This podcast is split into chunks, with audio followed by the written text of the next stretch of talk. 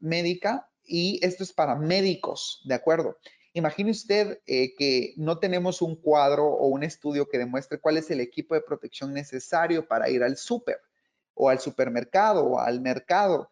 Entonces, esto es algo que, está pasando muy, muy, muy frecuentemente y estamos teniendo un desabastecimiento por un uso irracional de equipo de protección. Yo creo que nos podemos guiar de lo más estricto a lo menos y lo más estricto es el área médica. Veamos que alguien que atiende a un paciente pues solo tiene que tener una higiene de manos y una mascarilla médica. ¿De acuerdo? Y hemos visto gente más protegida y no está atendiendo, solo está yendo eh, tal vez a algún centro de conveniencia. Entonces, es ahí donde hablamos del uso racional y del buen uso de equipo de protección. La jerarquía de controles es básica, eh, como lo hablamos anteriormente. Lo, que yo debo de hacer de primero, cada vez que yo encuentro un riesgo en, mi área de trabajo, hablando precisamente de coronavirus, es, ¿puedo eliminar el riesgo? Pues en este caso no lo podemos eliminar. Es una pandemia y, realmente no es que podamos eliminar de todo el mundo el coronavirus, ¿verdad? Entonces, nos vamos al, siguiente, sustitución. Lo podemos sustituir, eh, pues esta creo que tampoco aplicaría y entramos a la siguiente, que es controles de ingeniería. Los controles de ingeniería son principales para, para combatir eh, pues esta pandemia y es una jerarquía de control que aplica antes del equipo de protección. El control de ingeniería, eh, pues lo que nos dice es que tenemos que rediseñar el área de trabajo para que el colaborador no se vea expuesto a factores de riesgo para transmisión de coronavirus. Lo vimos al principio de la presentación, pues eh, rediseñar los puestos de trabajo de modo que no estén aglomerados, que estén con una, a una buena distancia el uno del otro. Esos son controles de ingeniería, que así como está este, existen muchos más que ayudan para prevención de coronavirus. Controles administrativos es otro vital que podemos implementar Aquí podemos implementar rotación de personal, turnos de personal, eh, toma de temperatura. Todos estos son controles administrativos que nosotros podemos implementar para la prevención de coronavirus que va mucho antes del equipo de protección. Y el último paso en la jerarquía de controles que cualquier norma ISO nos habla es el equipo de protección. Por eso vean la importancia de que antes de pensar eh, realmente esto nosotros lo hacemos muchas veces invertido. Lo primero que miramos es el equipo de protección, pero nos olvidamos de que antes van controles de ingeniería y controles administrativos que yo puedo eh, tener para prevenir y disminuir el, uso de equipo de protección y el uso racional de equipo de protección. La elección del equipo de protección, pues mientras que los controles de ingeniería y administrativos son lo más efectivo, como lo hablamos anteriormente, eh, puedo puede ser necesario que necesitemos ciertos controles con equipo de protección. Hay muchos países donde ahora es obligatorio el uso de mascarilla, por lo tanto, este eh, no queda de último porque es algo que nos están dictando, entonces es, es un control. Pero, ¿qué debo de, tener yo eh, a la hora de elegir un EPP? Debo seleccionar a base del riesgo para el trabajador. ¿Qué, qué riesgos tiene mi trabajador? Eh, está mucho en contacto con gente, con clientes, con muestras, recibe paquetes debemos de ver el riesgo por puesto de trabajo. Luego debemos ajustar apropiadamente y reajustar periódicamente, según sea aplicable, los respiradores. ¿Quién necesita este respirador y qué respirador necesita? Porque puede hacer que no todos necesiten el mismo respirador por los riesgos a los que se encuentran. Eh, usar de manera consciente y apropiado cuando sea requerido. Esto es bien importante. Eh, se han visto casos muchos donde no hacen buen uso y lo usan todo el tiempo y tal vez no lo deben de usar todo el tiempo. Entonces la vida media del equipo de protección disminuye y por lo tanto hay un uso irracional. Inspeccionar y recibir mantenimiento regularmente y ser reemplazado de ser necesario, que estas son cosas básicas. Removerse, limpiarse y almacenarse de manera apropiada. Y contaminación del usuario de otros o el ambiente no debe tomar el lugar de otras estrategias de prevención. Vamos a iniciar entonces con el eh, lavado, la protección de manos. ¿Por qué es importante hablar aquí justamente de lavado de manos? Porque la protección de manos inicia no con un guante, sino que inicia con el adecuado lavado de manos con agua y jabón eh, en cada momento eh, que la empresa lo requiera depende mucho de la industria en la que usted se encuentre y depende mucho de sus procedimientos. Entonces, si usted eh, no tiene instalado procedimientos de lavado de manos, pues hay que instalarlos en todas las, en todas las áreas, ¿verdad?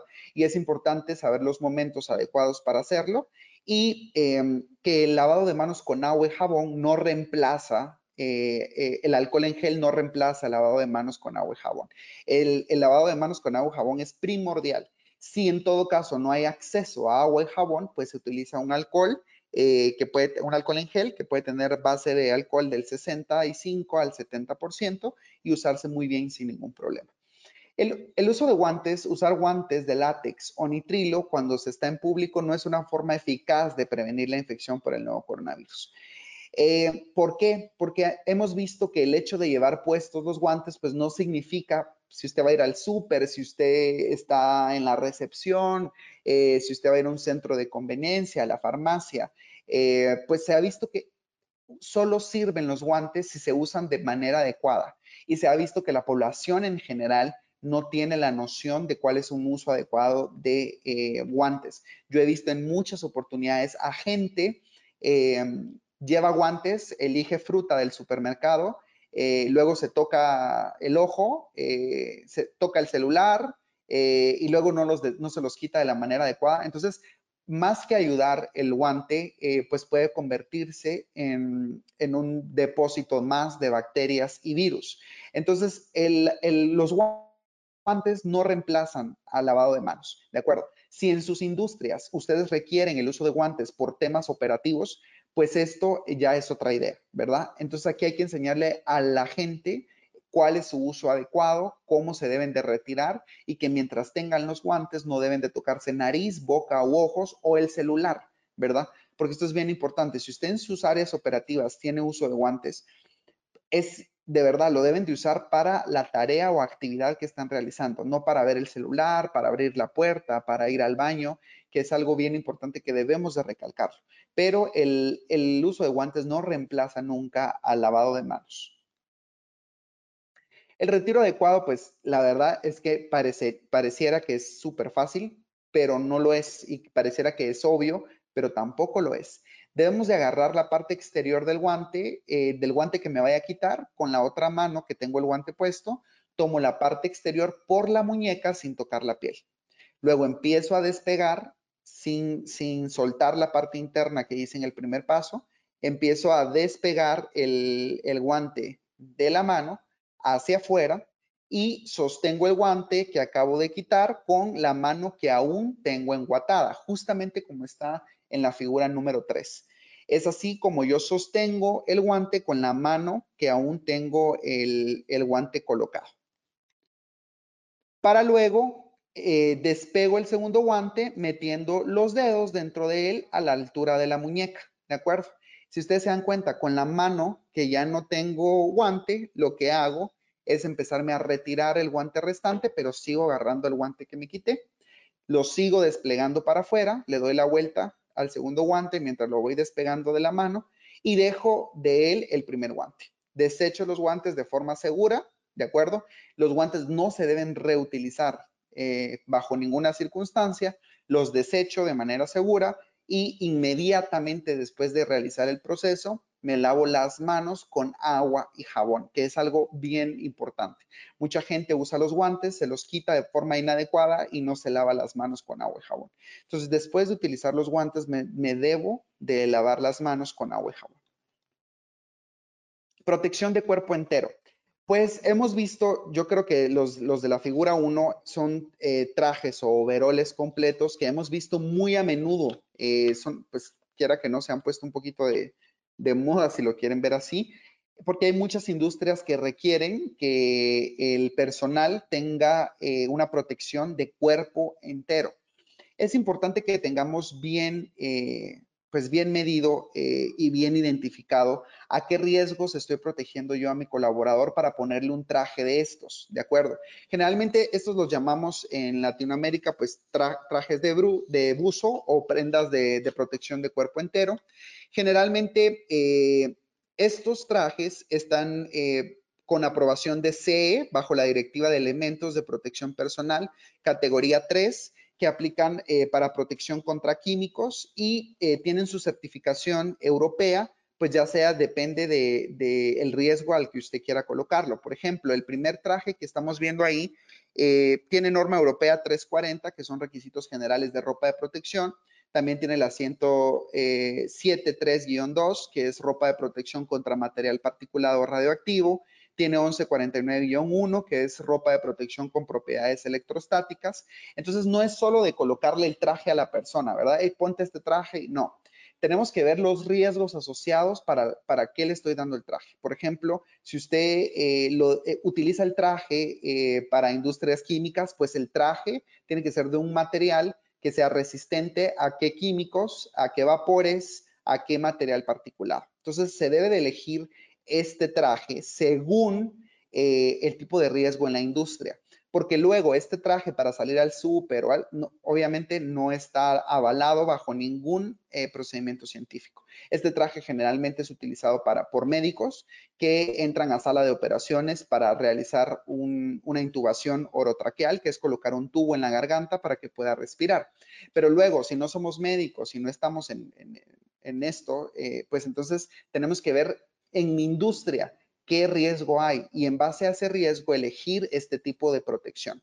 Luego tenemos las batas desechables que también eh, podemos eh, pasar hablando todo el tipo de batas que hay y el tipo de materiales que hay, pero que estas generalmente están hechas también dependiendo de la industria, ¿verdad? En alimentos vemos mucho este tipo de batas, pues precisamente por la inocuidad con los alimentos que se debe de tener, pero eh, también debe de ir elegida en base al riesgo que yo tengo en la industria y que puede tener obviamente un, segundo efecto, que es la protección contra el coronavirus. Y las batas normales, que, estas las usamos en laboratorios, eh, las usan médicos también y pues también son base eh, para el mantenimiento de mi laboratorio, para mis ensayos y que debe de ser adecuadamente eh, usada como una bata.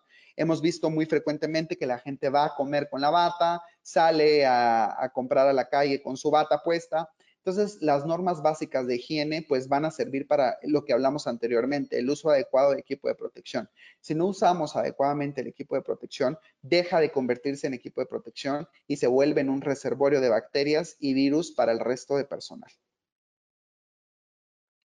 Y eh, vamos a, ingresar entonces al tema de las, de las mascarillas, que es un tema que ha ido pues revolucionando un poquito lo que hemos vivido hasta ahora y eh, han habido pues, pues varias, eh, varias posturas de tanto de OMS como del Central Disease Center, que es la CDC. Eh, ahora la nueva normatividad nos habla de que todos debemos de utilizar mascarillas. ¿Por qué de todos deberíamos de utilizar mascarillas?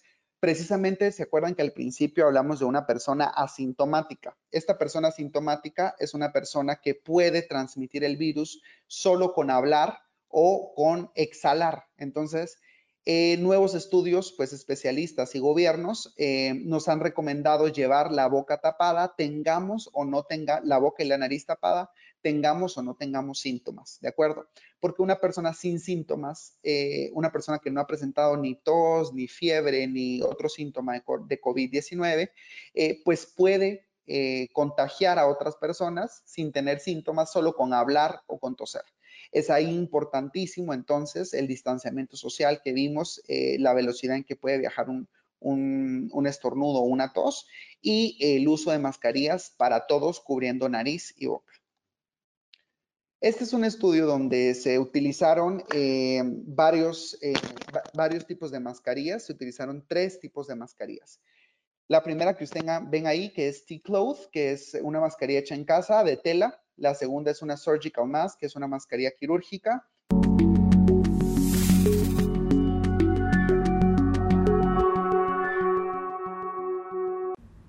Sigue escuchando la siguiente parte de este podcast.